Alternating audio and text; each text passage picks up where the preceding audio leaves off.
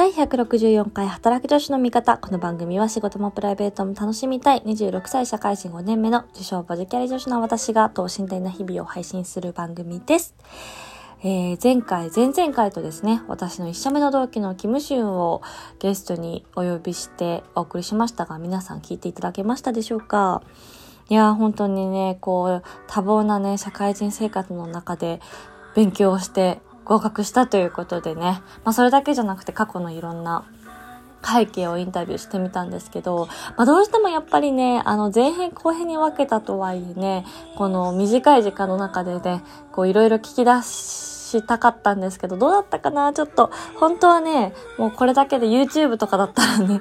一本動画撮れるなと思いながらお送りしていたんですけど、ぜひ、あのーなんて言うんだろう、こう、キラキラな学歴のすごい人っていうのが伝えたかったんではなくって、まあ、その裏にどういう思いでとか、まあ、どういう背景があって、彼がこう、東大大学院とか MBA をね、目指すに至ったのか、みたいなところの、こう、ポジティブなね、ストーリーを皆さんにお伝えしたくて今回お呼びしたので、ぜひまだ聞いてないという方はですね、162回と163回聞いていただけたら嬉しいです。いやー、実はですね、私、ちょっとまあ本編とずれちゃうので言わなかったんだけど、高校3年になる前の春休みに、2週間ケンブリッジ大学にですね、語学研修っていう形で行ったことがあって、まあそれは、あの、私大学付属の高校に通ってたんですけど、そこでなんかこう、系列の高校が何個かあって、そこの、なんかこう、英語のスピーチコンテストでね、校内のたまたまこう、ラッキーなこと優勝した、なんかこう、優勝できたから行けるよみたいなツアーがあって、あの参加したんですけど、あのケンブリッジって、こう街全体がもうほんとケンブリッジ大学みたいになってて、その中にいろんなカレッジが、あのあるんですね。で、私はその中のカレッジの一つに、あの2週間寮に泊まってたんですけど、やっぱりね、すごくいい、穏やかな、そう、春に行けたっていうのもあるんですけど、めちゃめちゃ穏やかで、あの、川、もう本当に絵に描いたようにね、川のほとりでね、ピクニックしたりとか、あの、カヌーに乗りながらね、こう、イケメンのお兄さんがね、ボートを漕いでくれたりとか、まあ、そんな日々を過ごしておりました。結構あの、有名なのが、あの、ニュートンのリンゴの木が、ケンブリッジ大学にはありまして、いわゆるあの、万有引力をね、あの、思いついたっていうんですか、万有引力を、のきっかけになったと言われるリンゴの木がね、あるんですよ。それも、近くまでは行けないんですけど、ここなんか柵みたいに囲われて、一つのね、ケンブリッジ大学のカレッジの中にあったりするんですけど、結構私にとってもその語学研修、ま、たった2週間だったんですけど、そこの、そこに、こう全国から結構優秀な付属校の高校生たちが集まってきてて、当時私はもうその付属の大学に行くっていう頭しかなくて、もう3年間ひたすら部活少女みたいな感じで、もうほんと定期テストのね、点も、まあ、そこそこっていう感じで、あの、やり過ごしてたんですけど、そこに来る子たちを見て、あ、付属の大学に行かないっていう選択肢もあるんだっていうのをね、その高校のケンブリッジ大学研修で気づけて、そこから私実際外部受験を決意したので、結構ね、高校の中では私にとってもターニングポイントだったりしてますね。うん、で、やっぱり、あの、それだけ有名な大学なので、本当に全世代からね、学生が集まってきてて、で、私、今思えばなんですけど、まあ、当時、高校2年生なので、まあ、15歳とか、まあ、16歳になる前かぐらいだったと思うんですけど、あの、嘘、それは 違いますね。高3だから、17歳とか ?18 歳そうね、17歳ね。くらいだったと思うんですけど、あの、当時大学1年生だから19歳ぐらいの、あの、どこだったかな？韓国か香港とかそのアジア圏の子から学部に留学してる女の子がいて、まあ本当に自分と2歳とか、まあ3歳も年変わらないあのお姉さんが実際このイギリスの大学に留学してるんだっていうのを目の当たりにしたのもね、とてもこう衝撃的で、あのなんか世界の広さっていうんですかね、のあの感じさせられた場所でもあったりしますね。はい。ということで、私自身も結構思い出が深いケンブリッジなんですけど、まあそんなね、キムシュンが9月から飛び立つということで、ちょっとぜひね、また現地に行ってから実際どんな感じなのかっていうのも、あの、聞きたいなと思ってて、で、彼は YouTube チャンネルを持ってるので、ちょっと私もいつかね、彼の YouTube にお邪魔できればというふうに思っております。そう、勝手に話してるんですけど。はい、ということで、えー、毎日配信も1週間が経ってきましたが、ちょっと2日目でね、挫折したっていうのは置いといて、今日はですね、あの、セブンティーンアゲイン、この間私、あの、ミュージカル見に行ったっていう話をしたんだけど、それの東京の千秋楽が今日ありまして、で、なんとね、ライブ配信をね、やってたんですね。だからね、あのー、まあ、2回目なんですけど、オンラインでもう1回見ちゃいました。やっぱりこう、舞台ってさ、こう、生き物っていうんですか、生物だから、毎回毎回もちろん違うし、あのー、結構江原さんのね、アドリブも今回、あ、ここやっぱアドリブだったんだな、みたいなのが、あの、2回見ることによって分かったりして、とっても面白かったです。でもやっぱり、あの、オンラインにすることで、こうね、劇場に来れなかった人にも全国に届けられるっていうメリットはもちろんあると思いつつ、まあ、やっぱり舞台は、あの、劇場で見たいなって素直に思いましたね。やっぱこう音響のこう声の響き方とかさ、生演奏の感じとかも全然違ったし、多分これは目の前で見れたらまた迫力も違うんだろうななんて思っておりました。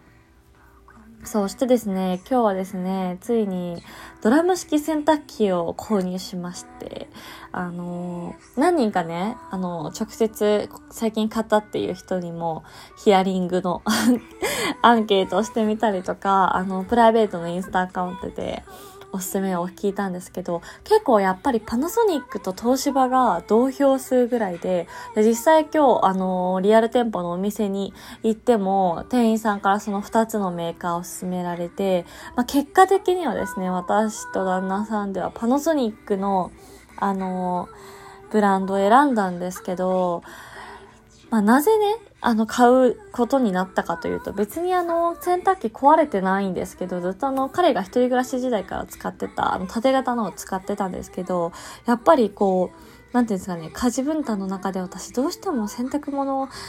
あの、回すまではいいんですけど、干すのと畳むのが個人的に本当に嫌いで もうこれどうにかならないかなってずっと思ってたんですよね。で、まあ、梅雨もあるしなと思いつつ、やっぱりこう部屋干し用の洗濯あの、洗剤とか柔軟剤とか使ってるんですけど、どうしてもちょっとこう気に、匂いが気になる時とかあってね、特にこうバスタオルとか厚手のものをなかなか乾かなかったりしてたので最近。で、なんかちょっともう嫌だなと思いながら、あの、部屋でね、干してみたり、もちろん晴れの日は外で干してたりとか、あと浴内乾燥機もあるので、お風呂場のね、使ったりしてたんですけど、もうこう試行錯誤しながらも、なかなかベストなね、ほわほわタオルが完成せず、で、私も7月からね、新しい職場でまた営業になるので、まあ、今までよりはちょっともうちょっと、あの、在宅とはいえね、忙しくなるかなっていうのもあって、もう旦那さんと相談してね、買ってしまいました。もうちょっと、もちろん普通の洗濯機よりは若干お高めなんですけど、もうね、あの、同期からもう、これはマジで、あの、生活革命が起きる、起きるよっていう 強いレコメントをいただいたので、到着が楽しみです。ちょっとね、1ヶ月ぐらい先になっちゃいそうなんですけど、あの、家に届くの楽しみにね、待ってたと思います。ちょっと次間に合わないなと思ったんだけど、まあまあいいでしょう。もう、あの、洗濯物をね、干して、干すっていう作業がなくなるのは本当に大きいと思って、ちょっとぜひね、使ったらまた皆さんに感想シェアしていきたいと思いますが、ちょっとこの1ヶ月間ね、もう何するか問題あったんだけど、あの、ちょうど、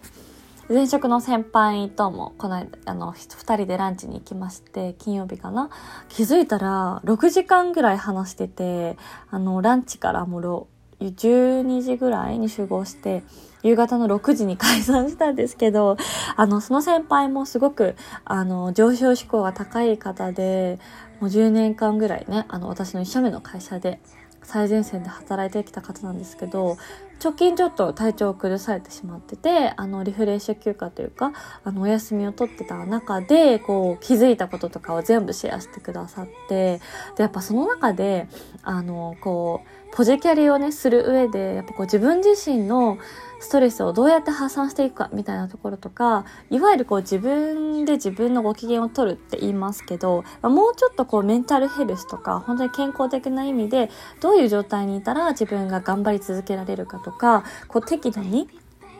こう健康的な状態で働けるかっていうのを把握しておくのって大事だよねっていう話をしていて、なのでね、この6月は私自身も自分を整える月にしたいなと思っております。決めました。なのでね、まあ、ちょっとやりたかったこといろいろ、まあ、実務的な、あの、業、なんていうの？名義変更するとか、そういうもやらなきゃいけないこともやりつつ、もう一回こう、また新しい職場でね、あのー、長く私自身も働き続けるために自分自身をもう一回こうちょっとね自己分析しながら自分を整える月にしていきたいなと思ってます。はい。で、ちょっとね、まあ、このラジオトーク内、ラジオだけじゃは、あの、伝えきれないところは、もあるなってちょっと最近思ってるところがあって、ちょっともう一つ新たなね、媒体に進出しようかなと考えてるとこなんですが、まあこれはちょっとね、準備が整ったら、また皆さんにお知らせできればと思っておりますので、少々お待ちください。ということで、えー、今日はちょっとね、あの、日常のシェアみたいになっちゃいましたけれども、最後まで聞いていただきましてありがとうございました。引き続きお便り募集しておりますので、お気軽に番組の感想やご相談リクエストなどなどいただけたら嬉しいです。ということで、皆さん、明日からまた月曜日頑張っていきましょう。お相手は働く女子の味方、アビーでした。バイバイ。